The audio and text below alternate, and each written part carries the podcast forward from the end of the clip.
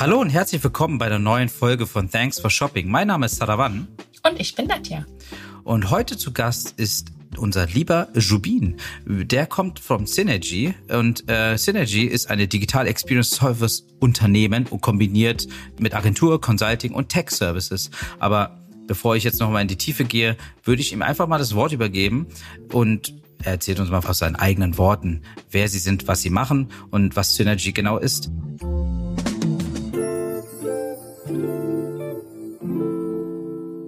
Hallo, Schubin. Hi, Schubin. Hallo, Saravan. Hallo, Nadja. Danke, dass ich hier sein kann. Schön, dass du da bist. Danke für deine Zeit. Gerne. Ja, du hast den Ball rübergespielt. Insofern ja. beantworte ich deine Frage gerne. Und du hast es gerade so schön vorgelesen. Ähm, und es ist, ähm, es ist sperrig, weil der Begriff, was sind wir wirklich, ähm, nicht ganz einfach ist. Wir sind eine Digitalagentur mhm. auf der einen Seite, aber auf der anderen Seite machen wir auch ganz, ganz viel Tech. Und schlussendlich tun wir das Ganze nur, damit unsere Kunden erfolgreicher werden im digitalen Business. Und warum? Also wir haben da halt einen kleinen Purpose dahinter. Mhm. Ich finde, es gibt eine Hyperkonzentrierung und die halt auf Google, Amazon, Apple, Facebook und Co. oder Meta. Und die machen ja richtig viel richtig. Mhm. Und das haben wir auch mit analysiert und beobachten das und geben das Wissen auch gerne weiter und wollen halt deswegen nicht nur einfach ein Lieferant sein, sondern für unsere Kunden jemanden an der Seite, der sie einfach erfolgreicher macht, mehr Marktanteile gewinnt, sodass wir alle mehr Vielfalt haben, weil irgendwann wäre es so, wir kaufen dann alle nur noch bei Amazon, bei Google suchen wir schon so oder so fast alle nur noch und wir lieben die Vielfalt und das wollen wir halt mit unterstützen, indem die ganzen anderen Unternehmen ein bisschen davon profitieren, was wir herausgefunden haben. Das klingt auf jeden Fall schön. Also, also der ja. Purpose ist wirklich schön, richtig auch, glaube ich, also meiner Meinung nach. Aber bevor wir da ins Einzelne, in die Einzelheiten gehen und letztendlich über die Tech Services und so sprechen, vielleicht mal kurz zu dir. Erzähl doch einfach mal ein bisschen so aus deinem Nähkästchen, aus deinem Leben. Zwei, drei Sachen. Ja, der, der Name ist ja schon immer spannend. Jubin, ähm, der kommt aus dem Persischen, ist mhm. recht alt, also auch kein typischer Name, während Rahimi ist ein, ja, wie Müller-Meyer-Schulze, also sehr, sehr geläufig. Meine Mutter kommt aus Deutschland und geboren wurde ich in England, also quasi äh, sehr, sehr International. gemischt. Viel umgezogen, genau. Das erklärt vielleicht auch die Diversität.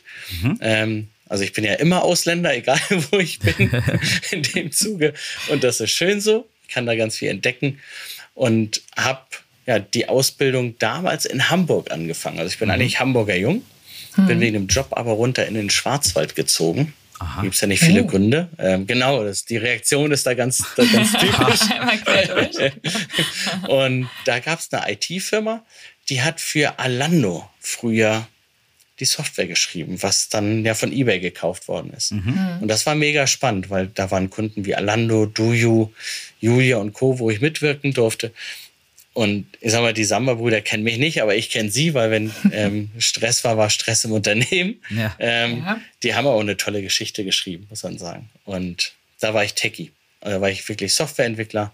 Mhm. Hab gemerkt, ich kann besser quatschen als programmieren und ein Brückenkopf sein, andere Seiten verstehen habe in Rumänien eine Tech-Firma mit ähm, aufbauen können oder eine Tech-Filiale ähm, für das Unternehmen. Und das war toll, war eine schöne Start-up-Zeit, im jungen Jahren viel Verantwortung gekommen. Mhm. Da ist halt die Internetblase geplatzt. Und dann bin ich zur IBM gewechselt und da dann viel gelernt. Also vom ganz klein, also wir waren irgendwann 400, aber trotzdem aus IBM-Sicht ganz klein. Ja. Ähm, dort in diesen großen, großen Konzern, Tanker. Ne? Ja, eine Menge gelernt. Das war war richtig ähm, aufschlussreich. Ähm, die bieten ja sehr viel ihren Mitarbeitern, was Training, Schulung, Weiterbildung und Co. angeht. Mhm. Und das war super. Habe aber festgestellt, ich hatte immer so einen kleinen Aufpasser, Prozessaufpasser. Ähm, weil ich bin nicht konzernkompatibel. ähm, ich sage halt, was ich denke. Ähm, das was meistens, auch gut ist. Ja, es ja. ist mal im, wenn man das dann aber sehr auf den Punkt bringt und die Menschen nichts dafür können, dann ist es schon mhm. dann auch schwierig. Deswegen hatte ich Leute, die haben mir immer durch Prozesse geholfen. Mhm. Jedes Mal, wenn der beknackt war, habe ich gesagt, der ist beknackt. Und ähm, das dann halt auch allen. Und daher mhm. habe ich festgestellt, Konzern ist dann ja. schlussendlich nichts. Ich hatte auch einen tollen Mentor, da war eine Geschäftsführung, der hat das genossen, weil der hat immer festgestellt, was nicht funktioniert oder was da oben reinkippt, was unten mhm. ankommt. Und hatte da dann die Idee, ähm, da hatte ich auch schon einen kleinen Online-Handel für Spielzeuge für Erwachsene. Ähm, also relativ lange ist das jetzt her, so fast ja, 15, 16 Jahre. Mhm. Und das habe ich neben der IBM parallel machen können. Und bin dann aber raus und eigentlich war es Tech, was mich immer noch interessierte und das Tech-Geschäft drumherum. Habe irgendwann den Onlinehandel verkauft, deswegen verstehe ich die Händlerseite total gut mhm. in dem, mhm. dem Konstrukt und konnte dann halt hier die Synergy aufbauen mit der Firma Time to Act zusammen, das ist die, die Mutterholding. Mhm. Und ja, mittlerweile agieren wir mit 70 Personen. Die Holding hat 900, also ähm, auch schon wieder ein bisschen größer geworden in dem Zuge. Und dürfen Kunden unterstützen, wie eine Renault beispielsweise oder ähm, auch international sind wir in Griechenland unterwegs oder in Oslo, also Griechenland. Ähm, Kotsolos für alle, die mal in Griechenland im Urlaub sind, der Mediamarkt der Griechen, das ist ja ganz großes Kino da. ähm, genau, und da machen wir halt E-Commerce, wir machen aber ähm, auch CMS-Systeme, PIM mhm. und wir mhm. haben eine Data-Truppe, Data Science-Truppe und wir können das Ganze auch Upscale, sagen wir Champions League betreiben. Ähm, wir haben auch ganz kleine Kunden dazu, also da haben wir so eine gewisse Range. Und das spannendste Thema ist die digitale Körpersprache. Wir haben noch so ein Startup, nennt sich Prides.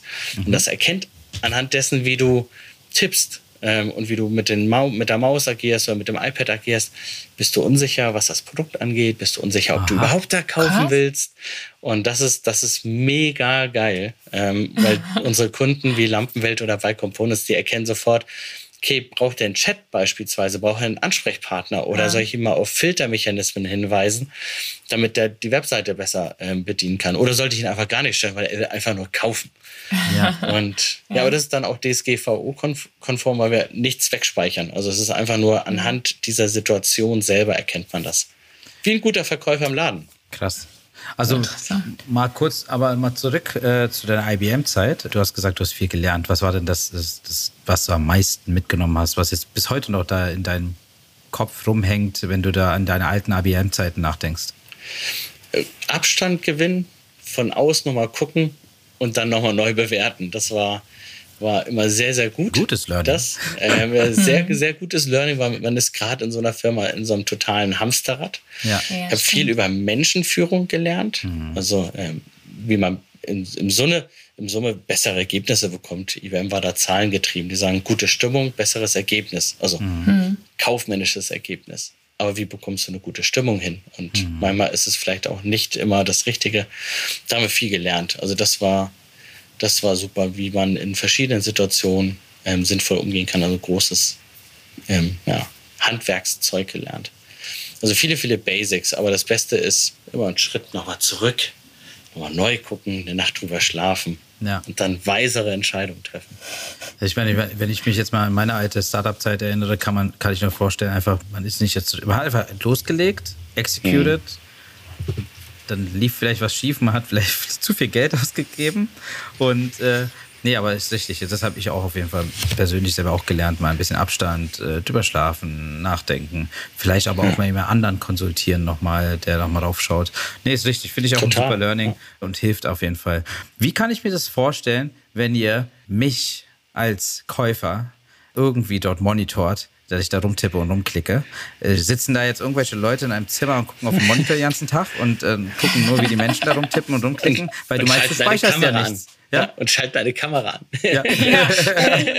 nee, nee das, das geschieht im Endeffekt einfach nur noch mit ähm, KI-Themen. Also okay. wir haben ein neuronales Netz da hinten dran und wenn bestimmte Muster auftauchen, ähm, dann wird man verortet. Und da haben wir halt einen mehrdimensionalen Cube und da guckt man, wo ist man in diesem Cube drin und abhängig von dem Raum, in dem du dich bewegst, werden Aktionen ausgespielt. Und es gibt auch Kunden, die sagen, das würde ich gerne mal ähm, mitnehmen und speichern. Also das kannst du dann ja auch DSGVO-konform alles wegtun. Mhm. Aber eigentlich macht das keinen Sinn. Bei Components, ähm, Fahrräder, also ich fahre total gern Fahrrad. Mhm. Wenn ich da Rennrad mir angucke, bin ich in, ich gucke da das, die Seiten leer weil ich mir da alle Informationen aufsauge. Wenn meine Frau nebenan sagt, wir brauchen auch noch Beleuchtung für die Kinder, hast dran gedacht, bin ich sofort in einem anderen Modus. bin derselbe Mensch mit denselben Interessen, aber da bin ich im Modus sofort kaufen. Mhm. Ich will es erledigt haben. Ja. Und das dann langfristig wegzuspeichern, macht überhaupt keinen, keinen Sinn erstmal auf dieser Ebene. Man könnte vielleicht sagen, okay, typischerweise ist die Person so, wenn man viele Besucher hat. Aber der, der wirkliche Mehrwert ist in dieser Situation, da musst du gar nicht die Person verorten in dem Zuge. Das ist ja, mhm. nicht notwendig. Ja. Okay, ähm, jetzt kommen wir nochmal zurück auch nochmal zum Thema Synergy und die mhm. Gründung. Also wie kam es auf die Idee oder wie kam man auf die Idee, dass man einfach jetzt sagt, wir gründen diese Firma mit diesen Dienstleistungen, nenne ich es mal. Mhm. Was war der ausschlaggebende Grund? Gab es irgendeinen Punkt im, im Leben, der dir gesagt hat, hey, das fehlt, das braucht die Branche, das braucht Deutschland oder die Welt, weil ihr seid ja auch noch international ja. unterwegs. Genau, also wie kam es dazu? Was, ist, was war der Punkt? Wir haben, ähm, das ist eine gute Frage, manchmal sind so Tipping Points. Für mich war es erstmal, ich muss weg von einem Konzern, der mhm. Shareholder mhm. geführt ist, in so ein Konstrukt. Das war das eine. Das zweite ist, ich möchte mal einen Fußabdruck haben. Und dann war es die Frage, was macht man? Was mich bei der IBM aber begeistert hat, ist, die haben total tolle Produkte. Mhm. Und die hatten auch ein E-Commerce-Produkt, das mit das Beste auf der Welt ähm, gewesen ist. Das haben sie mittlerweile verkauft, aber gewesen ist. Mhm. Und das ist nur für ganz große Kunden. Also ein IKEA hat es oder setzt es, glaube ich, noch ein. C&A mhm. setzt es noch ein. Also wirklich ein paar wirklich große oder Reno halt auch, aber diese weltweiten Konzerne. Man kann das aber auch im Kleinen nutzen. Und das passt aber nicht mit einer Struktur, wenn dann eine McKinsey, Accenture und Co. reinkommt, mhm. sagt, mein Tagessatz ist zweieinhalbtausend Euro für einen Entwickler, mhm. dann kippt ein Mittelständler runter. Aber die Anforderung auf eine Software, die sehr flexibel ist und die ganz viel abbilden kann, die ist trotzdem gegeben. Mhm. Und das dann halt in den gehobenen Mittelstand zu bringen. Das war einfach die Idee und dann halt so ein mhm. One-Stop-Shopping. Dass wir sagen, okay, wir machen für euch das Frontend, wir analysieren das Ganze, wir haben die Webanalyse, wir machen auch die Integration ähm, und das als Gesamtpaket anzubieten. Und das ist auch eingeschlagen wie eine Bombe. Also wir haben die Firma gegründet und mhm. innerhalb von vier Monaten drei Kunden gehabt was zu viel war, muss man auch wirklich sagen. Ähm, ja. Die Kunden waren alle relativ groß und einer hat dann erst gesagt, ach, wir machen noch eine ERP-Umstellung. Dann haben wir gesagt, huch, ja. nur noch zwei. Und das haben wir ähm, ist mal gerade so auch mit vielen Learnings gewuppt bekommen. Mhm. Und von den drei Kunden, ist mal, einer ist ähm, nach ja, fünf Jahren nicht mehr Kunde gewesen. Das ist, finde ich, auch fein. Der andere ist noch Kunde mhm. seit der ersten Phase und der dritte ist pleite gegangen. Ähm, nicht wegen uns, sondern ist ein Großhändler im Sanitärumfeld. Okay. Die mhm. haben leider eine hohe Sterberate von den, von den Firmen her. Okay. Ja, und das war eigentlich der Grund. Das war, also, das hat ganz gut ein, eingeschlagen, was das angeht. Aber dieses, das Verständnis für den Händler zu haben. Also wirklich zu sagen, ich rede nicht nur Tech-Zeug, sondern du lieber meistens Unternehmer, Geschäftsführer, Bereichsleiter, ich verstehe dein Geschäft, weil, okay, ich habe vielleicht keine Schrauben verkauft, ja. ähm, aber ich kann, kann dem ganz gut nachvollziehen, was mhm. es bedeutet, wenn man mit einer Weihnachtskampagne eine Woche zu spät da ist. Interessant. Also die Frage ist jetzt noch auch für unsere Hörerschaft wahrscheinlich, also kommen bestehende Online-Händler und Händlerinnen auf euch zu oder sind die meistens Gründer oder Gründerinnen, die dann sagen, hey, ich möchte ein Online-Business aufmachen und kommen dann auf euch zu oder ist es vielleicht unterschiedlich oder wie handhabt ihr das? Weil mhm. davor gleich noch die Frage, das fragt man sich ja auch, wie kommt man an seine ersten Kunden? Habt ihr ganz normal SEA gemacht oder habt ihr ähm, einfach mal in eurem Umkreis umgehört, wer vielleicht Interesse hat? Mhm. Wie sind wir an die ersten Kunden gekommen? Das ist ja auch immer das Allerschwierigste. Mhm. Da waren wir natürlich gut gebettet, weil ich hatte die Kontakte in, ja, ich sag mal, in dieses IBM-Netzwerk rein, in Kundensituationen, die so oder so da war, mhm. waren und die IBM war total dankbar, dass ein neuer Partner, also die verlieren einen Vertriebler, den sie gerne, oder Vertriebsleiter, den sie gerne mitgenommen hätten, gewinnen aber einen Partner, der das umsetzt, was sie verkaufen. Und das ist halt muss man schon sagen, großes, große Herausforderung der IBM damals gewesen. Mhm. Und insofern war das, ähm, das war einfach. Da war nicht das Problem, Kunden zu bekommen, sondern mhm. ähm, die richtigen Mitarbeiter. Das ist die Herausforderung schon damals gewesen. Und okay, krass. Ja, also nicht SEA, SEO, ähm, da gar nicht, sondern wir haben immer über Netzwerk ganz, ganz lange verkauft. Mhm. Und das ändern wir seit anderthalb Jahren, dass wir viel stärker in ja, Value Campaign rausgehen, in Content mhm. raus, ja, rauspressen, wirklich hochwertigen Content rausgeben. Ähm, ich selber moderiere oder Podcast dann auch, auch wie mhm. ihr das dann macht, mhm. ähm, um halt das, was wir an Erfahrung haben, auch einfach kostenfrei rauszugeben, weil die Zeit, das Wissen zu horten, ist vorbei. Mhm. Ich finde, man gibt das Wissen kostenfrei raus. Dann gibt es Leute, die machen es dann selber. Die werden so oder so nicht unsere Kunden und das ist fein. Haben wir denen geholfen und wenn ich dann Danke bekomme, freue ich mich total drüber. Dann gibt es andere Kunden, die sagen, okay, könnten wir machen, aber wir haben nicht die Kapazität oder ich habe mhm. nicht die Skills dafür oder beides nicht. Mhm. Könnt ihr das dann bitte machen? Und wir haben ein gutes Gefühl, weil ihr sagt ja schon, was, was ihr macht. Ah. So machen wir heute die, die Akquise zusammen. Jetzt habe ich die erste Frage, also quasi deine zweite beantwortet ja. und die erste, die erste vergessen. Die erste, kein Problem, kein Problem. Ich wiederhole mal. Es war eben so, dass wie ist es denn? Also wer, wer, ist denn Kunde oder Kundin bei euch? Also sind es Leute, die im Online-Business starten oder schon mhm. äh, vielleicht keine Ahnung, sogar schon Jahre Erfahrung haben oder schon da sind und vielleicht erst den nächsten Step mit euch gemeinsam dann gehen wollen? Äh, oder liegt es, das hatte ich vorhin vergessen zu fragen, mhm. oder liegt es vielleicht daran, dass einem Unternehmer oder Unternehmerin, die schon eben live ist und was macht, gewisse Kenntnisse fehlen und daher dann zu euch kommen? Ähm, ist eine Mischung, aber mhm. um das mal einzugrenzen, wir betreuen ähm, Omnichannel Retailer, also mhm. wir haben auch Online-Händler wie ein Bike Components oder Lampenwelt, mhm. aber sehr viele Omnichannel Retailer, weil die Vermixung der Prozesse, da kann man so viel machen. Wenn man schon Filialen hat, dann Klar. Stell nicht eine mhm. Person rein, sondern mach das einfach mal geil. Mhm. Sodass die Menschen gerne in die Läden reingehen, aber auch gerne in den Shop und denk nicht in Shop und Läden, sondern denk in der gesamten Customer Experience. Mhm. Gehört Technik mhm. leider mit dazu, Retouren, Rückgabeprozesse und so weiter. Aber das sind so die einen Kunden, das sind aber die Online-Händler, das, da müssen schon, oder die, die Händler, da müssen mehr als 100 Millionen Euro in Summe schon an Umsatz äh, bei mhm. denen sein. Aber es sind nicht die ganz, ganz kleinen. Dann haben wir ähm, ja, im B2B-Umfeld die Industrie- und Herstellungsverarbeitenden ja, Unternehmen, mhm. wie Mera Pet Foods beispielsweise, also Tierfutter, mhm. also wirklich dann auch Marke ist, aber auch ähm, B2B. Und auf der anderen Seite auch Großhandel. Da sind wir halt auch mit aktiv, wie Udo Bär, Schäfershop, da machen wir auch eine Menge, mhm. Menge an Themen. Ähm, da merkt ihr, es sind so eher ein paar größere. Wir haben aber auch kleinere Kunden, wie ja. ein Visio kennen wir alle nicht. Ähm, die haben dreimal so viele Mitarbeiter wie jetzt in unserem Podcast. also sind relativ klein. Ja. Aber mit all der Expertise, die wir haben, können wir ähm, Visio und dem Kai Markus dabei helfen, aus medizinischen Texten so Inhalte zu extrahieren, ähm, dass dann schlussendlich sie nicht mehr Tausende von ähm, Studien lesen müssen, um dann technische Zertifizierung zu untermauern. Ganz spannend. Wir sind super Search-Spezialisten. Wir haben Data Scientists. Das ging viel schneller, als alle gedacht haben in dem, dem Zuge, weil da Medizin jetzt eine Sprache, aber war ja. wie Butter durchs Messer. Ähm, das ist ein sehr kleines Unternehmen. Und die haben auch gefragt, sind wir eigentlich der richtige Kunde für euch? Und haben gesagt, nein, ihr seid sexy. Ihr seid nicht reich, ja. aber ihr seid sexy. und, und daraus kann man halt auch schöne Geschichten machen. Und die sind auch was wert. Und deswegen finden wir das auch wahnsinnig toll. Ähm, so wie bei Head, ähm, wobei Head ist jetzt ein großer, eine große Marke, haben wir einfach nur so einen Schlägerfinder gemacht, der aber auch mit künstlicher Intelligenz, in abhängig von deinem Spielprofil, matcht, welcher Schläger wahrscheinlich der beste für dich ist.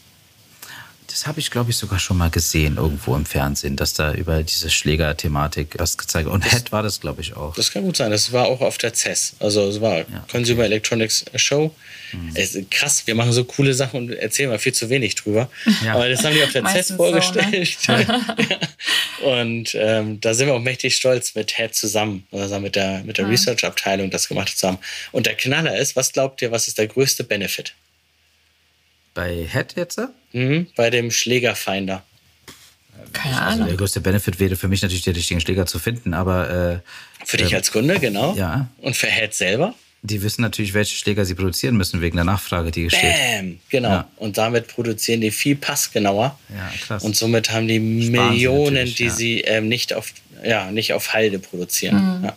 ja, das krass. ist krass, ja. Ja, aber, aber jetzt, aber, aber es, ist ja so ein bunter Blumenstrauß an Kunden und Kundinnen, die ihr mhm. habt. Ne? Also wie ist das? Ist es so individuell? Es ist jetzt, also ich meine, kommen die auf euch zu mit einer Idee und äh, sagen dann, hey, ähm, oder vielleicht Visio fragt vielleicht sind wir der richtige Kunde und dann, dann mhm. überlegt ihr euch, geht in euer, in euer, keine Ahnung, in euer War Room rein und dann ja. setzt ihr da, da und da so Whiteboard und vielleicht kann man das und das machen und dann kommt ihr mit irgendeinem krassen Zeug um die Ecke oder wie kann man sich das vorstellen? Ja, wir haben so sechs Key. ja, oder manchmal nicht. Ne? Also manchmal ist es auch, ich brauche 0815 und ganz schnell und das ist auch ah, okay. Ja. Ähm, mhm. Wir haben so sechs ähm, Sales Plays, wie wir sie nennen. Ähm, und diese ähm, Sales Plays, die adressieren wir auch wirklich ganz stark raus. Und das ist dann beispielsweise Replatforming. Also man hat einen bestehenden Shop, ähm, man wird größer und merkt, es knirscht. Mhm. Dann springen wir ein, dann können wir sagen, okay, es liegt am Shop, liegt es auch an deiner Organisation selber, fehlen dir Personen oder hast du die falschen dazu oder ähm, muss man da was Neues schreiben? Also teilweise muss man auch die Technik gar nicht neu machen.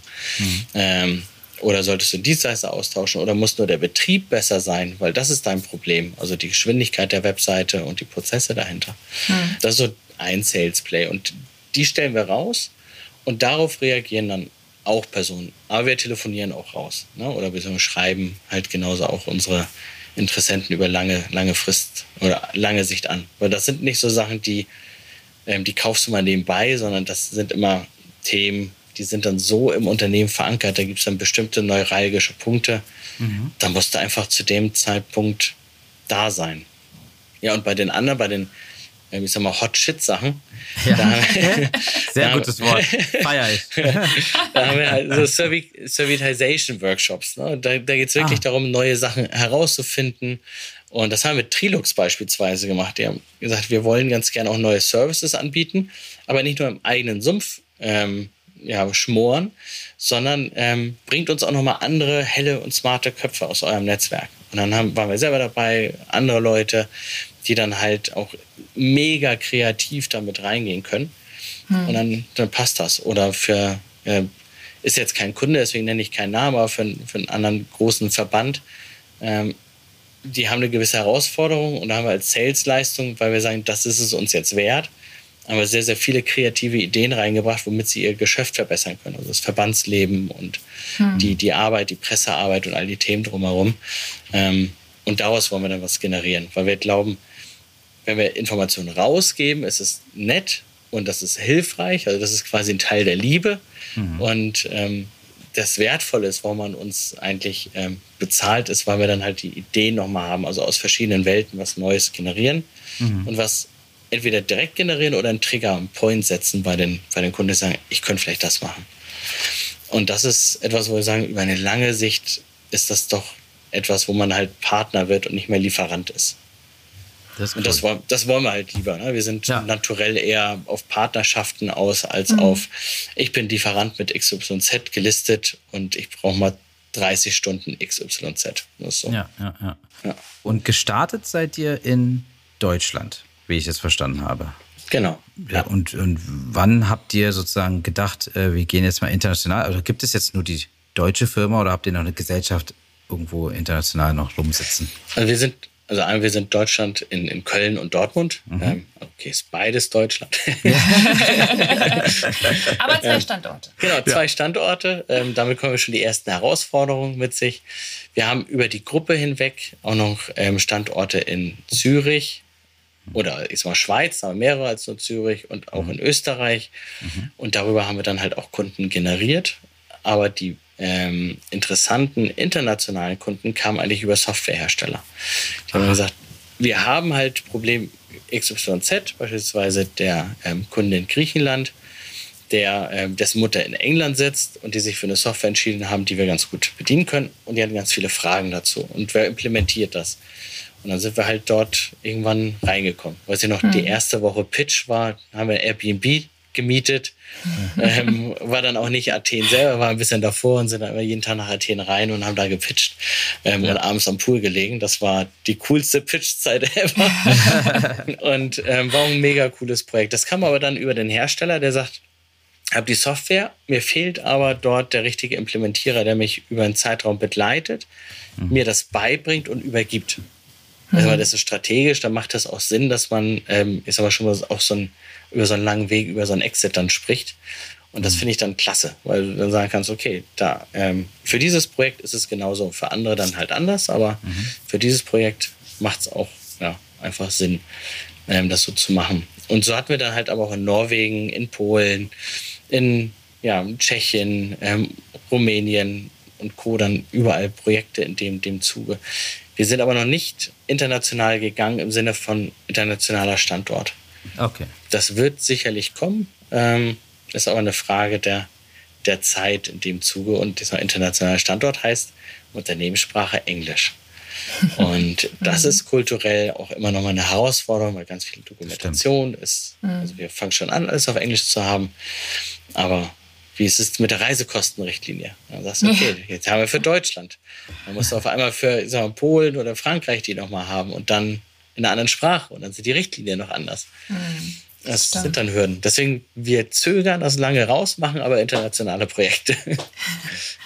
Ist ja auch okay. Man muss ja nicht immer in jedem Land äh, eine Gesellschaft haben oder in jedem Land äh, einen Standort. Nee. Und wir sind ja nur 70 und in Summe 900. Da ist das auch, ähm, da kann man im Dach noch, noch einiges machen, glaube ich. Hm. Ja. Du hattest gerade erwähnt, dass du äh, mit dem Pitch jetzt zum Beispiel, dass man vor Ort war, dann was aufgebaut hat, dann geschult hat, dann eine Übergabe gemacht hat. Mhm. Ist das der normale Prozess? Also, also, dass, dass man es dann abgibt oder gibt es wirklich Sachen, die ihr selber dann auch noch weiterhin betreut? Mhm. Für ich mal, Champions League-Projekte ist das typisch so. Ähm, mhm. Also für die, die Top-Player, weil die sagen natürlich, ich werde es auf Jahrzehnte hin betreiben, also werde ich ganz, ganz viel in-house machen. Mhm, aus Kostengründen, aber auch weil ich einen direkten Zugriff drauf habe. Mhm. Ähm, das ist total verständlich. Aber bei all den Kunden, also auch in der Champions League, sind wir dann halt immer noch mal für Spezialfragen, wenn irgendwie mal so richtig ein Problem auftaucht, was sie nicht schnell lösen können, haben sie bei uns eine viel bessere Chance, das gelöst zu bekommen, als äh, bei Mitarbeitern, die nur das Thema jetzt kennen. Ja. Und unsere kennen halt noch zig andere Kunden. Und ähm, mhm. typischerweise haben wir ja auch eher Mitarbeiter dran, die diese Challenges wollen. Und bei Kunden sind eher diejenigen, die sagen, ich will tolle Sachen machen, aber ich will nicht jeden Tag ähm, mit, so einem, mit so einem Stresspegel rumlaufen. Und andere sind halt eher ja, immer voller Action und brauchen das ja auch. Und wollen halt im Leading Edge sein. Das sind so unterschiedliche Menschentypen, ja. die wir da halt ja, ähm, haben. Und insofern, es ist bei den großen Kunden genauso, wie wir es gerade beschrieben haben. Bei mhm. kleineren betreuen wir das teilweise ja, wie der erste, die WBG, Wissenschaftliche Buchgemeinschaft. Die betreuen wir seit Anfang an und ähm, da haben wir mit IBM angefangen, dann hatten wir IBM und Shopware, jetzt haben wir nur noch Shopware und das dann halt auch über Technologien getrieben, passend auch an den Kunden, wie der sich verändert. Wir sagen, wir kleben nicht an der Plattform, wenn ihr mhm. bestimmte Herausforderungen habt oder Sachen nicht mehr braucht, und das sinnvoll ist, dann macht ja. man das Sinnvolle. Und das ist, ja, unsere Mutter heißt Time to Act und nicht Time to Talk oder Time to Sell oder Time to Think, oder, ja. sondern das Sinnvolle halt machen. Das ist auch so in der DNA. Ja. Ja. Du hast gerade Shopware genannt. Ähm, du hast auch vorhin schon erzählt, dass du mit Partnern eher zusammenarbeitest, mhm. etc. Ne? Und äh, ist es jetzt so, dass ihr durch die Partner natürlich gewisse Shop-Systeme, ERP-Systeme empfiehlt oder seid ihr da relativ also, und auch wenn ihr es empfiehlt, seid ihr da jetzt breit aufgestellt, mhm. äh, weil kann ja auch mal sein, dass der Kunde oder die Kundin um die Ecke kommen und sagen, ich habe von XY gehört, würde ich gerne machen, weil mein Kumpel das auch macht und, und dann sagt ihr mhm. vielleicht, mhm. naja, wir würden empfehlen, dass ihr lieber ja. das und das macht, weil. Ähm, also wie schon bei der IBM, wenn ich drin bin, dann gibt es die ähm, aus meiner Sicht total ehrliche Meinung. Aber mhm. bei Shopsystem ist das relativ klar. Es gibt bestimmte Tiers, sagen wir immer, so ja. bestimmte Ebenen. Und wenn mhm. du dich mit Enterprise beschäftigst, ja. bist aber eigentlich ganz klein, hast nicht die Anforderungen, du brauchst kein Salesforce. Ja, brauchst du einfach nicht. ja. ähm, der Vertrieblermarkt, Netzwerk, Vertrieblerin hat dich super bequatscht, hört sich mega geil an, aber du hast die haben gute Vertriebler, das kann man nicht ja? sagen. Ne? Also, die haben gute Vertriebler. Und auch die Software ist gut, aber ja, vielleicht nicht für den Case. Ne? Aber vielleicht nicht ja. für den Case. Und dann ähm, gebe ich das auch direkt raus. Und ähm, oder das Team auch in dem Zuge. Das ist immer die Ansage. Unser Tech-Team ist oder so immer komplett ausgelastet. Deswegen ähm, ist, äh, seit wir bestehen, war nie der Bedarf, etwas dorthin zu beraten. Ne? Das hm. kannst du ja okay. auch machen. Ja. Ähm, wir haben aber eine Methode, ähm, die der Kunde im Endeffekt ja, steuert, indem wir sagen, es gibt äh, nicht 800, 900, was ihr kennt ja vielleicht auch 2000 ähm, Zeilen in so einem Excel-Sheet, womit man es mhm. bewertet, keiner steigt mehr durch und dann stehen so Fragen drin, wie kann man das Logo wechseln? Alter, ist schon die Frage, die ärgert mich jedes Mal. Oder kann man H1 definieren oder solche Geschichten? Ne? Das ist klar, aber du fragst beim Auto ja auch nicht mehr, hat das eine Bremse? Also ähm, bist du dann dabei. Und dann gibt es dann aber sowas wie, ist eine CRM-Anbindung möglich? Da schreibt natürlich jeder ja. Ob das aber ähm, sinnvoll ist und wie schnell und wie gut, das wird dann gar nicht so definiert, sodass wir sagen, geh auf Schlüsselkriterien. Also such dir die wirklich wichtigen Themen raus und da beraten wir auch, was es ist. Es ist häufig so nicht funktional. Mhm. Also wie schnell muss eine Seite sein, wie viele Produkte hast du, also wenn du 300 Produkte hast oder 300 Millionen, hast du andere Herausforderungen in dem Zuge und andere Softwarekomponenten, die hinten dran stehen. Willst du ähm, wirklich mega skalieren? Also das heißt von einer Sekunde, hatten wir beispielsweise bei dem griechischen Kunden, von 1000 gleichzeitigen Nutzern. Gleichzeitige heißt in der, also in der gleichzeitigen Verarbeitung auf dem System, das ist viel weniger als eine Sekunde, mhm. zu 50.000. Also wie kannst du so skalieren? Und wie machst du das? Und bei einigen Systemen wird das nie mit vernünftigen, also teilweise auch nie funktionieren. Und andere musst du so aufsetzen. Und dann sieht es gleich aus, ist aber nur zehnmal so teuer, weil es halt mhm. skalieren mhm. kann. Ja. Und diese Schlüsselkriterien herauszuarbeiten und dann bekommen sie halt so einen riesen ähm, ähm, Deck, oder das ist eigentlich so ein A2-Ausdruck ja. und schreiben selber ihre Gewichtung rein und ihre Bewertung dazu und haben dann ein Ergebnis, was, was da ist. Schlussendlich muss man aber sagen, wenn man im richtigen Tier ist, ist es eigentlich scheißegal mittlerweile. du kommst mit jeder Automarke kommst ja auch von A nach B. Das, ist ein bisschen stimmt, die Frage ja. ähm, auch, ähm, findest du einen deutschen Hersteller toll? Also beispielsweise Shopware oder ein Oxid. Oder willst du etwas Internationales haben? Adobe, Magento mhm. ist ja Magento, Shopware, Oxid, das ist so eine Liga. Kannst, also jeder der Verfechter haut mich jetzt, aber. Ähm, ja, ja, klar. Das ist also, aber ist ja vollkommen fein. Also, ich meine, ja. du hast ja auch jahrelange Erfahrung darin und äh, glaube auch, dass es äh, relativ akzeptabel ist, dass du es jetzt so erwähnst. Eine Sache hast du gerade erwähnt, Skalierung. Ne? Das mhm. war ja, ist ja immer so ein Thema im Onlinehandel. Also ich stehe jetzt mal über E-Commerce, generell, generell Handel, ja. ja. sagen wir mal generell Handel. Ähm, wenn man, äh, also es auch in der Corona-Zeit gab es natürlich sehr viele Leute, die sich jetzt irgendwie online versucht haben ne, und haben gedacht, hey, ähm, ich mache jetzt das Unternehmen auf oder werde jetzt irgendwie äh, Online-Händler oder verkaufe multichannel-mäßig irgendwelche Sachen. Und es kommt meist am Anfang dazu, dass man so eine kleine Kurve hat, ja, da, da wächst es, wächst es. Mhm. Aber man beobachtet es sehr oft, dass ähm, entweder die Ideen fehlen oder man nicht weiß, wie man den nächsten Schritt macht, dass man weiter wächst, sondern oft stagniert man oder man fällt mhm. runter. Vielen fehlt auch vielleicht das Geld, kann auch sein, ja, passiert. Aber grundsätzlich, wie oft kommt das bei euch vor vom Gefühl her, dass die Menschen durch Skalierungsprobleme letztendlich auf euch zukommen, um einfach Knowledge mitzubekommen und Unterstützung mhm. zu bekommen? also es gibt zwei Skalierungsthemen. Einmal das mhm. organisatorische aus meiner Sicht. Also wie sind die Menschen, bin ich richtig aufgestellt? Ähm, häufig auch die, das Shipment ist das große Thema. Ja. Also bekomme ich die Sachen überhaupt verpackt? Mhm. Ähm, das ist das eine. Da sind wir eher auf Unternehmerebene, wo solche Fragestellungen, ja. wir sind auch in so einem Unternehmerzirkel drin, und da kommt die Fragestellung dann ganz häufig mal auf. Da sind wir, weil wir nicht die Mega-Spezialisten sind in Supply Chain und Co., mhm. ähm, geben wir das dann halt an Netzwerk Bekannte, Freunde, ähm, Partner ab, wo wir wissen, die machen einfach immer einen guten Job. Mhm. Das ist so das Thema da um, ja, darum. So High-Level-Beratung im Sinne von, ich guck mal drauf oder, oder, das Team von uns guckt mal drauf und schaut mal, passt das überhaupt vom Personenprozess? Da gibt es einfach so bestimmte Ratios. Oder habt ihr da schon mal eine besondere Herausforderung? Das kann man schnell rausfinden. Das sind so kleinere Engagements und aus denen entwickeln sich dann mehr Sachen. Oder ähm, Softwareentwickler, die haben, die wollen gerne was machen, haben eine eigengeschriebene Software und wollen dann halt noch mehr machen und finden keine Softwareentwickler. Da gehen wir auch, ja. können wir helfen, ja. direkt klar, aber auch kommen Rekrute und wir wissen, wer ganz gut rekruten kann in dem Umfeld. Hm. Also der eine Bereich. Der zweite, ähm, da kommen Kunden auf uns auch wirklich aktiv zu und sagen halt, meine Shopware-Instanz ist zu langsam. Was kann ich da machen?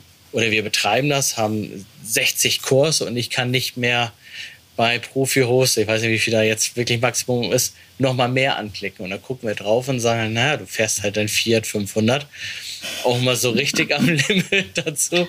Und da muss noch eine Sache umkippen und dann steht das gesamte Ding. Und ähm, dann kommen wir rein. Oder wenn was gehackt worden ist. Ähm, ah, auch ja. immer wieder. Ah, ja, okay. ähm, also sowas wie Datenbank verschlüsselt, gib mir zwei Bitcoins, dann ähm, entschlüssel ich dir das das sind auch Momente, wo wir Kunden gewonnen haben, weil wir ähm, im Betrieb, und das ist so die Kernidee, aus dem Enterprise-Wissen dann halt die Sachen runtergeholt haben, um sie dann halt wieder für größere Käufergruppen möglich zu machen. Weil mhm. ja, die Champions League, die haben halt all möglichen Schnickschnack drin, mhm. weil die immer, also äh, wir haben tagtäglich Angriffe auf unsere Kundensysteme.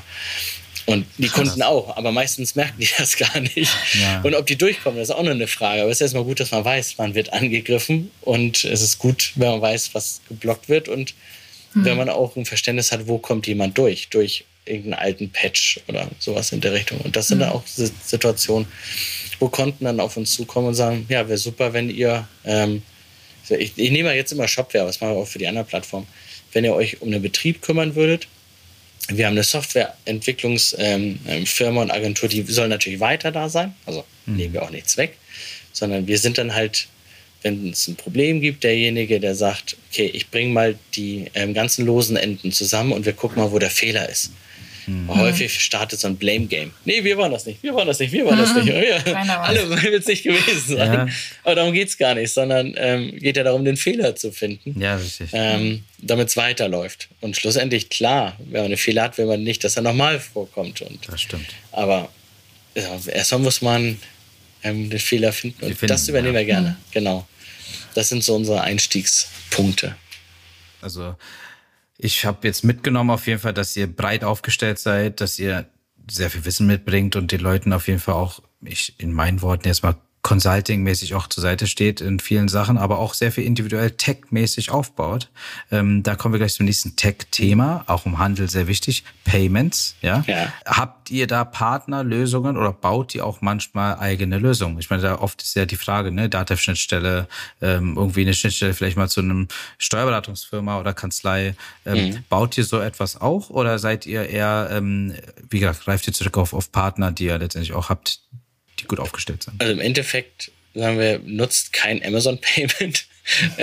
ich muss schmunzeln, weil wir ja im Vorgespräch und für die ja. Zuhörer erläutere ich das mal.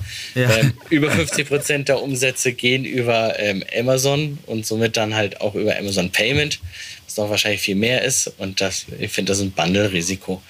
Ähm, außerdem, ähm, wenn der Kunde schon bei mir kauft, dann möchte ich ja auch alles andere weiterhin smooth abwickeln. Ja. Und da würde ich als Hersteller, äh, als, als Händler immer sagen, was passt vom, vom, von der Umsetzung her? Also wie kann ich auch sehr schnell das Payment stark integrieren, damit es dann mhm. einfach handhabbar ist?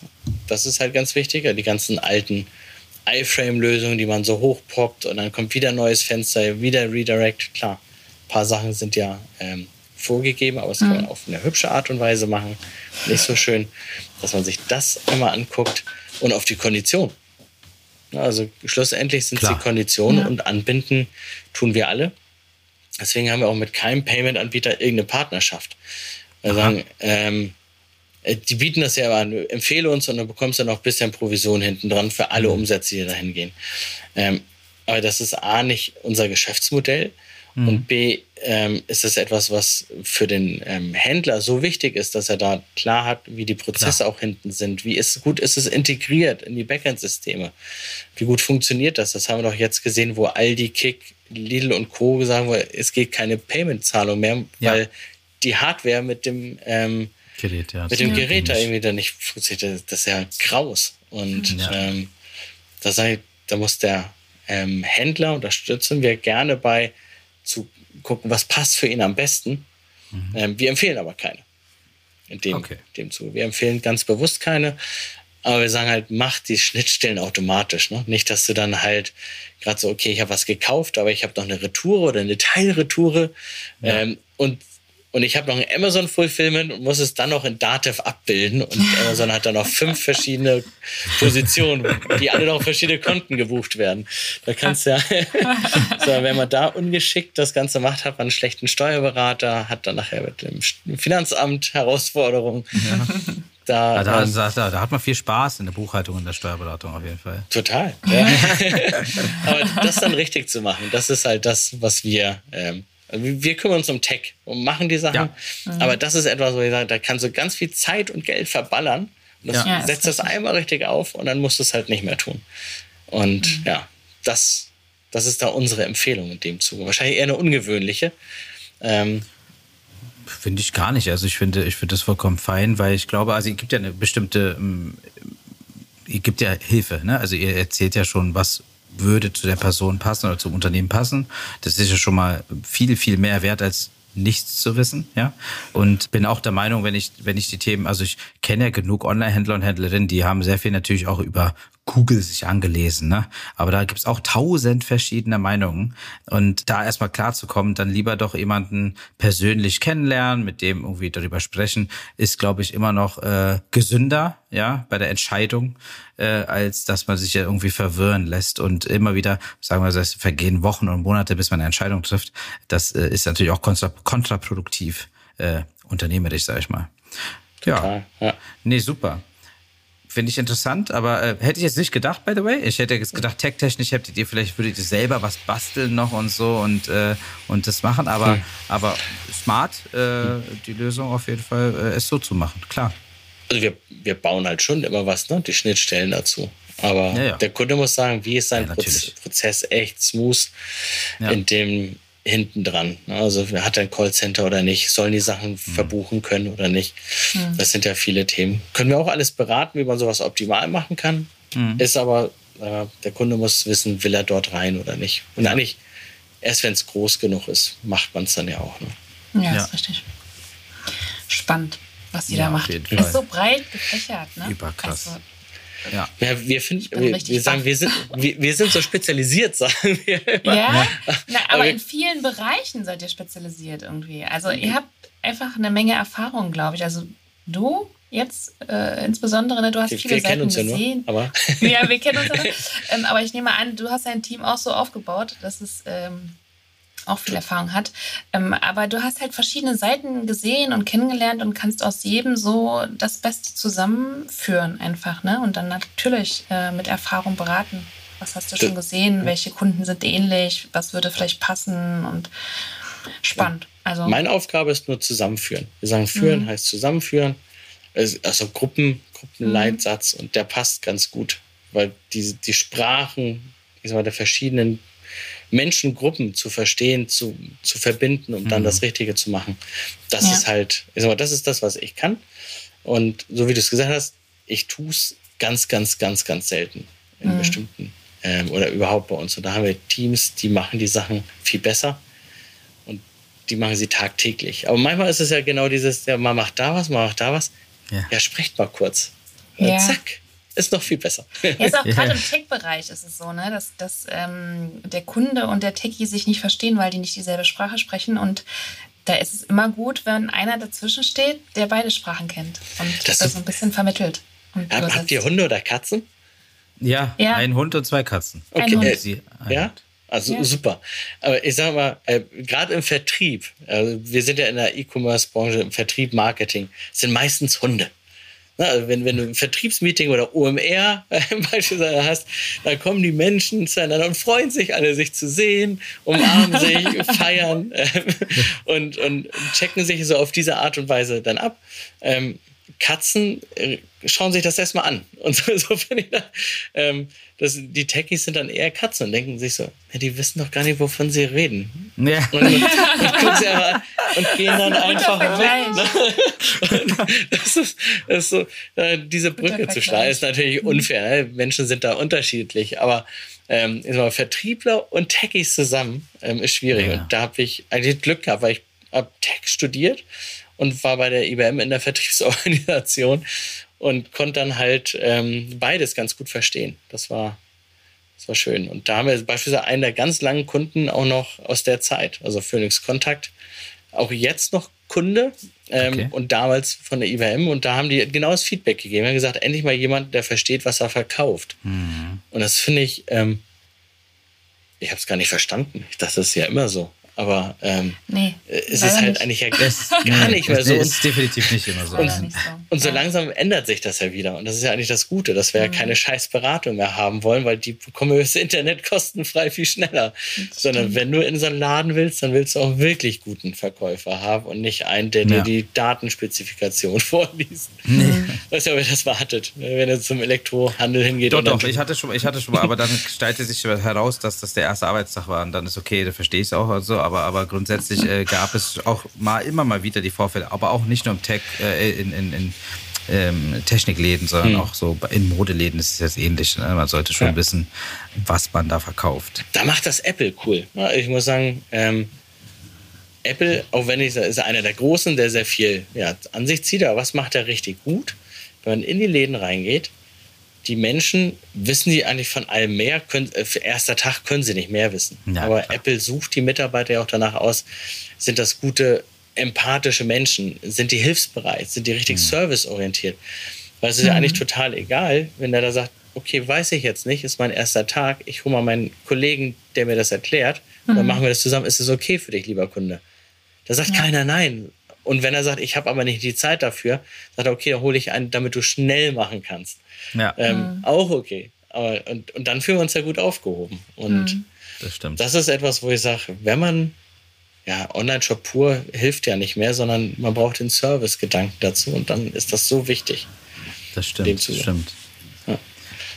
So, immer, ich bin ja immer so neugierig und frage jetzt einfach mal, vielleicht hast du was, was steht denn so jetzt in der Zukunft bei euch an? Gibt es irgendwelche, ich nenne es jetzt mal Verticals, die ihr vielleicht neu erreichen wollt? Oder habt ihr irgendwelche Pläne, ähm, die du natürlich erzählen möchtest oder kannst, ne? Das ist klar. Also hier mhm. wird keiner gezwungen. Aber ähm, ich, ich, also gibt es irgendetwas, wo, wo man äh, gespannt sein kann, wohin das mit Synergy noch weitergeht? Also das ist, ähm, wenn man sich Synergy mal anguckt und auch die Gruppe anguckt, ist es so, wir haben noch viel mehr Potenzial zusammen. Wir mhm. haben innerhalb der Gruppe, das, die Gruppe ist eigentlich nur Tech. Mhm. Wir haben ähm, eine Firma, die macht ganz viel mit Google. Das ist mhm. einer der großen europäischen Google-Partner. Wir haben mal festgestellt, wir machen zu wenig zusammen. Und Google hat auch tolle Produkte in dem Umfeld ähm, Datenanalyse für Händler, also gerade so für Händler, sowas mhm. zusammenzubringen. Also das, was wir selber beraten, auch in unserer Gruppe zu tun. Das ist mhm. jetzt noch nicht der fancy Schritt, weil das ist einfach, okay, No-Brainer. Ähm, das nächste Thema ist Identity Management für Kunden. Das kennt man im Unternehmen natürlich. Ne? Also bei, bei großen Enterprises, ich habe eine Identität und damit gehe ich überall durch. Aber viele der Probleme, ähm, gerade bei großen Unternehmen, entstehen ja, weil wer ist denn nun welcher Kunde? Dann haben wir im CRM ein Newsletter da, wo, wie identifiziere ich ihn? das ist auf jeden Fall für alle größeren Kunden ein, ein großes Pain. Thema und, ja. und Pain. Ne? Also mhm. das, das ist wichtig. Ähm, die, die Verknüpfung, wie bekomme ich mehr Traffic? Also ganz also früher hast du ja mal SEO gemacht, dann war es ja. SEA. Ähm, fängst mit Facebook und Co. Ähm, nicht mehr an, sondern bist dabei Richtung TikTok. Ähm, mhm. verkaufst du jetzt über TikTok mit Verkäufer ein Kleid also quasi QVC auf TikTok. Mhm. Das sind so Modelle, die sich gerade verändern, wo im asiatischen Bereich da sehr mhm. viel Live-Shopping über TikTok und diese Kanäle betrieben wird. Das ist ganz witzig, ne? Also QVC auch ein Kunde von uns. Ja, die haben eine riesen E-Commerce-Plattform, die haben die TV-Sachen dort. Mhm.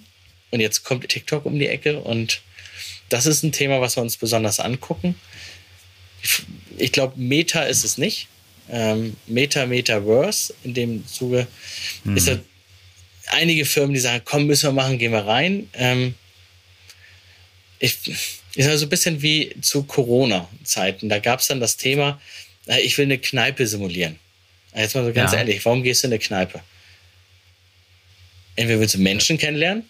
Ne? Socializing, sag ich mal. Oder du bist mit Menschen da, um mit denen zu sprechen. Du gehst allerwenigsten hin, weil du sagst, du willst tolle Cocktails trinken. Das ist halt, hm wohin gehst du? Ja, du gehst dorthin, um Cocktail zu trinken, aber das ist nicht der wirkliche Purpose.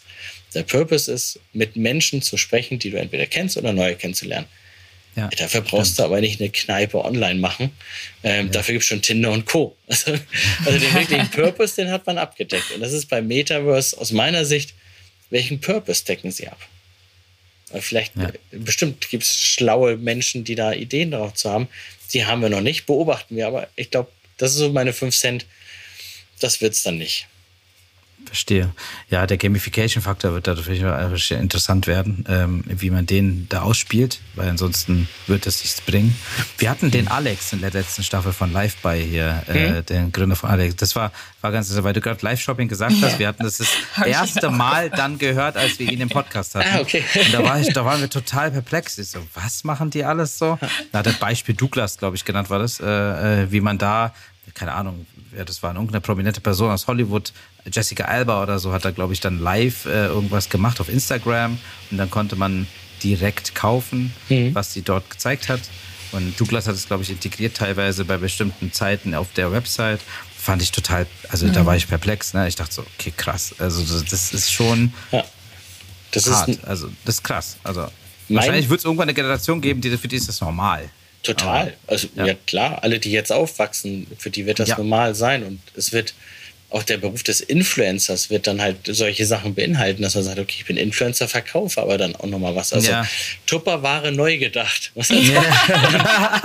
und dann gibt's, Sehr cooles Beispiel. Ähm, und darauf würde ich beispielsweise auch eine Flasche ähm, Shampoos oder einen Kasten wetten, einen Kasten Bier, dass das kommen wird. Weil so, jetzt haben wir Menschen, denen vertrauen wir eher als Firmen. Mhm. Ähm, aber ja. ein Mensch kann gar nicht so viel portieren und kann nicht alles mitgeben. Also werden es viele sein. Also werden Unternehmen mhm. wie Douglas sagen, okay, ich habe ganz viele Influencer, mhm. die mega personalisiert passend auf meine Zielgruppe mhm. sind. Mit meinem Hintergrund ähm, brauche ich halt einen anderen Ansprechpartner auf der anderen Seite als ja. jemand, der vielleicht nur in Deutschland, ich, hole mal echt Schubladen raus, in einer Ecke in einem ähm, sehr homogenen Umfeld groß geworden ist, ja. nicht in Köln. Ähm, ja.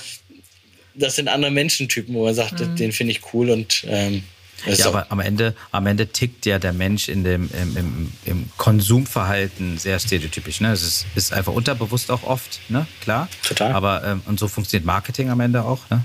Und Bildsprache ist ja auch so ein Thema. Ne? Also äh, man kriegt, man kriegt es ja mit neuerdings. Also es, hat, es gab ja eine Veränderung in der ganzen Gesellschaft auch, was das angeht. Und man kriegt es ja mit, dass eine bestimmte Marke oder eine bestimmte Firma die Werbung in einem Bezirk anders darstellt als im anderen Bezirk. Ne, das ist ja. Und das ist einfach so. Mhm. Ja.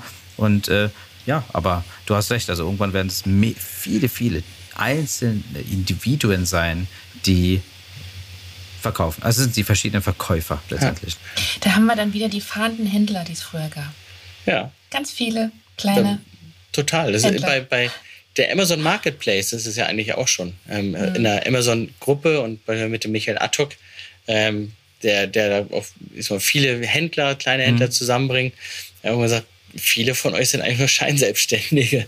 Das ist nicht gemein, äh, gemeint, sondern man verkauft ja gar nicht mehr aktiv, sondern man beschafft Ware mhm. ähm, und macht ein bisschen Daten drumherum, packt sie hoch. Und teilweise ist der Logistikprozess ja noch nicht mal bei ein. Und dann ja. kann ich sagen, das ist auch eigentlich ein Einkäufer oder ein Product Manager, der dann halt sowas macht. Ähm, ja. okay, die haben ja noch nicht mal die Kundendaten. Die haben ja wirklich dann wenig, wenn sie in diesem Stadium bleiben. Mhm, und das hat das Amazon groß gemacht. Und ich sag mal, wenn man das aus diesem, einmal mit diesem Schritt zurück betrachtet, Amazon 50% Anteil eigenes, 50% mhm. Marketplace. So, jetzt sehen wir mal ähm, diese Live-Shopping-Geschichten, wo ich am Anfang auch, also ich sage, ja, nee, ist klar. Ähm, aber mittlerweile denke, nee, nicht, der, der Case ist nicht, es gibt eine Person, die einmal was in der Woche verkauft, mhm. sondern es gibt Hunderttausende, die dauernd ganz spitz bisschen was verkaufen. Das musst du managen, das musst du zielgerichtet ausspielen. Und dann kommen wir eigentlich zu dem letzten Thema, was ich mir aufgehoben habe für die Frage hier: Personalisierung. ähm, und wirkliche sehr genaue Personalisierung. Das ist das, was wir brauchen bei der äh, Vielfalt der, der Möglichkeiten der Auswahl, dass da viel mehr lokal geguckt, was passt, ähm, vorsortiert wird was aber ja. natürlich auch Nachteile haben kann. Ne? Also, aber mhm. schlussendlich ist es Personalisierung, was ähm, uns ja, nach vorne bringen wird, auch gegenüber ähm, Amazon und Co. Also Amazon mhm. ist super, hat alles in dem Zuge total schnell, aber diese Personalisierung können sie erst ab bestimmten Ebenen machen. Weil wenn ja. du jetzt mal Bike Components personalisiert schon, ich spreche die Typen an und Frauen, also mit Typen ja Mann und Frau, die sagen, ich habe Bock auf Radfahren. Radfahren ist meine Leidenschaft. Das, also Amazon spricht, auch wenn es die gleichen Artikel sind, ist das halt nicht so sexy da zu kaufen, ja. als bei Bike Components, die dann halt auch noch Leute haben, ähm, wo du auf Facebook folgen kannst. Und die dann halt Tipps ja. geben. Ne? Das ist das dann ist diese ähm, Hyper-Personalisierung, das ist das, wo ich sage, damit sollten sich Unternehmen auch auseinandersetzen. Und Live-Shopping, klar, hätte ich nicht vor mir. Ein Kollege von mir würde jetzt schlapp lachen, der hat schon vor mir gesagt, Live-Shopping. Ja. ist nein. ja. Nee, war es, es war wirklich damals auch für uns äh, eine super Folge gewesen, also mit dem Alex da zu sprechen und was da alles an noch in Ideen ist, ne, wo das hingeht. Und mhm. wie gesagt, er hat es ja selber dargestellt, in Asien ist es teilweise schon Standard, äh, in, in, Japan und in China passiert das ja schon ja. seit einer Weile. Äh, wir hängen da ein bisschen hinterher hier. Aber ähm, ja, wie gesagt, ist ja oft so, der Trend wird dann kommen und irgendwann wird die Generation kommen, für die ist es dann Standard und es wird sich meiner Meinung nach auch wahrscheinlich sehr wahrscheinlich durchsetzen. Ja, wir können es ja mhm. ganz gut beobachten, weil ich sag mal, es mhm. wird mit WeChat und Co. Ich sag mal, dort mhm. drüber wird es ja über WeChat gemacht, mhm. ähm, unter anderem. Und dann schauen wir uns das in Amerika an, weil die werden es als nächstes adaptieren. Klar. Wir haben ja in Europa keinen Provider, der das leider tun kann. Insofern ja. ähm, sind wir da die Letzten in der, in der Kette. Aber da kann man gucken und lernen. In dem, das stimmt. Dem Zuge, jetzt schon. Ist auch ganz gut. Lernen ist ein guter Punkt und ein schönes Schlusswort, weil ich habe heute wieder mal wieder viel gelernt. Ich auch. Auf jeden Fall. Ja. Und äh, danke auf jeden Fall, äh, mhm. Jubin, für deine Zeit. Die ist natürlich auch kostbar und deswegen freuen wir uns auf jeden Fall, dass du die Zeit genommen hast und äh, unserer Hörerschaft auf jeden Fall so viel erzählen konntest. Ähm, wir machen oft, das ist immer am Ende der Fall bei den Podcasts. Ritual. Ja, ein Ritual ist es schon sogar. Weil es hat, also wir selber haben gar nicht damit begonnen, ne? aber ich glaube, der Matthias von Textu hat damit angefangen, damals, ähm, dass wir, dass wir am Ende einfach mal kurz äh, dir jetzt als Gast Zeit geben, indem du vielleicht mal nachfragst oder was los wirst, weil oft ist das Thema Recruiting. Leute werden immer gesucht. Mhm. Ja? Also falls ihr jetzt gerade irgendwie auf der Suche seid, kannst du ja gerne noch ein paar Worte loswerden, weil unsere Hörerschaft vielleicht auch der oder die eine oder andere äh, Lust hätte, bei euch anzufangen. Wer weiß. Total gerne. Erstmal danke, dass ich hier sein durfte. Ähm, hier sein sagt man mittlerweile nicht, ne? Also ja. digital mit euch zusammen. ja. Liebe Nadja, liebe Sarah. Ähm, ja, wir suchen wirklich ganz viel, nehme ich gerne dankend, dankend auf. Wir suchen Leute, die heiß wie Frittenfett auf das Thema sind, die diesen Purpose teilen. Das ist ganz, ganz, ganz wichtig. Ähm, äh, Menschen, die sich dann auch gern weiter ähm, entwickeln, also nicht bilden, mhm. sondern entwickeln in dem, dem Zuge, weil dreht sich ja so schnell. Ja. Und ja, von, wir sagen E-Commerce-Projektleiter, die das Fachliche, aber auch das Technische verstehen. Ganz mhm. schwierige Position. Ähm, die suchen, wir haben Digital Analystenstellen offen, also Webanalyse und Data Science da hinten dran. Suchen wir auch. Und mhm. Softwareentwickler im PHP und Java-Umfeld, die schon E-Commerce-Systeme gesehen haben. Ähm, und ja, oder ganze Teams. auch willkommen. auch, auch willkommen, ja. Total gerne. Ähm, ja, und wir bieten halt, das ist glaube ich auch mal wichtig, das, ist, das sind die Positionen, die gibt es überall auf der Welt. Mhm. Ne? Also was, was bieten wir? Wir sind weggekommen. Früher war es immer, wir haben Düssel, äh, Düsseldorf, Köln oder Dortmund. Mhm. Ähm, äh, wir bieten auch Remote mittlerweile an als Arbeitsverträge, sodass es dann offen ist oder man hat halt eine Location und kann sich dann halt ja, Vacation und Co. aufsetzen. Mhm. Das ist etwas, was wir jetzt neu aufgesetzt haben, sodass dann ein Kollege von mir gerade heute gepostet ist drei Monate, weil seine Frau ist Rumänin, ist in Rumänien mhm. und dort dann halt in den Karpaten mit einem super schönen Blick und arbeitet dort halt seine zweieinhalb Monate von dort aus und das ist, das geht. Ähm, das ist super. Alles möglich. Wir sind ja. flach strukturiert und Macht hat der, der Macht und das bessere Argument gewinnt. Also das ist auch nochmal wichtig.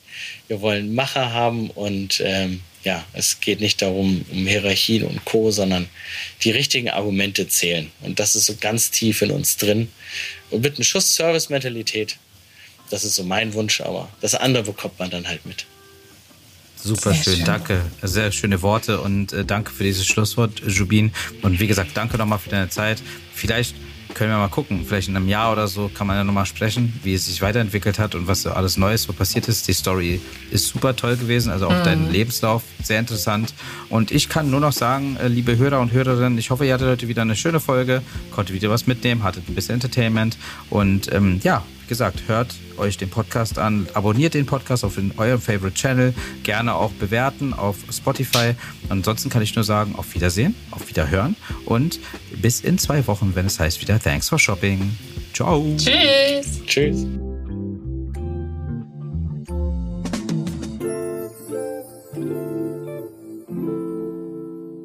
Dieser Podcast wird produziert von Podstars bei OMR.